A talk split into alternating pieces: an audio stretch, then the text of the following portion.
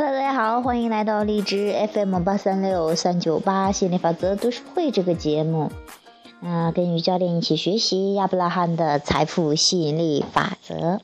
今天学习的小标题是：无需为别人的生活负责。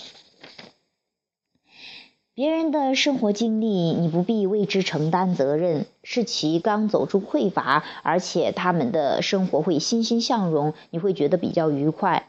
在睡觉时，你还有可能激发他们向上。当你想起他们时，想起想着他们的笑脸，不要在心中重复悲伤的对话。想想他们和你一样，向着幸福生活前进。相信他们的引导可以助其找到正道。许多人常常希望帮助别人，他们相信别人需要帮助是因为他们无法自助。这类看法对他们是伤害有害的，因为在其心内，在其内心，他们知道自己可以达成心愿。你可以对你的朋友说：“你真是了不起的人物。”尽管我们不能继续这段感情，但我相信一定有更完美的人在等我们。去寻找吧。你不希望。我不希望你一直围绕着我，我希望彼此可以找到自己的渴望。我不是想和你断绝关系，我只是说，让我们的关系有个新变化，从激情和积极的渴望出发，不受过去事情的干扰。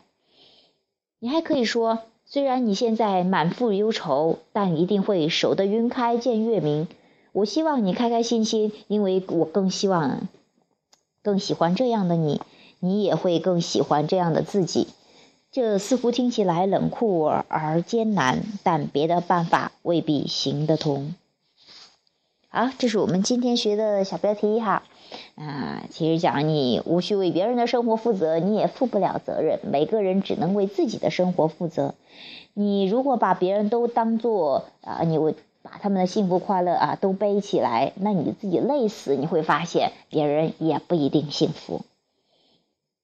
你能帮到别人最最有效的就是做快乐的自己，然后期待他们变得更好，期待他们可以自己解决，可以过得更幸福。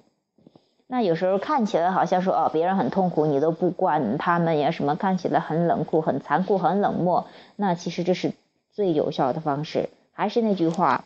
你先救了自己再说，不要与同与他同归于尽了哈。好，今天这个话题就讲到这儿，谢谢大家，拜拜。